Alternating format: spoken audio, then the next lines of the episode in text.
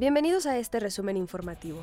La Fiscalía General de Guerrero confirmó que localizaron con vida a Patricia Jacqueline Salgado, quien es titular del Ministerio Público en Coyuca de Catalán. Ella se encuentra bien, recibió atención médica y psicológica. Le negaron el amparo a Omar Treviño Morales, alias el Z42, uno de los ex líderes de los Zetas.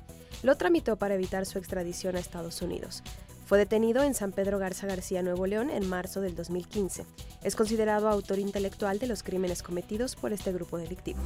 La policía montada de Canadá encontró un cuerpo en el lago de Osoyos de vestimenta similar, con la que fue visto por última vez el mexicano Carlos Tomás Aranda, desaparecido el 7 de julio.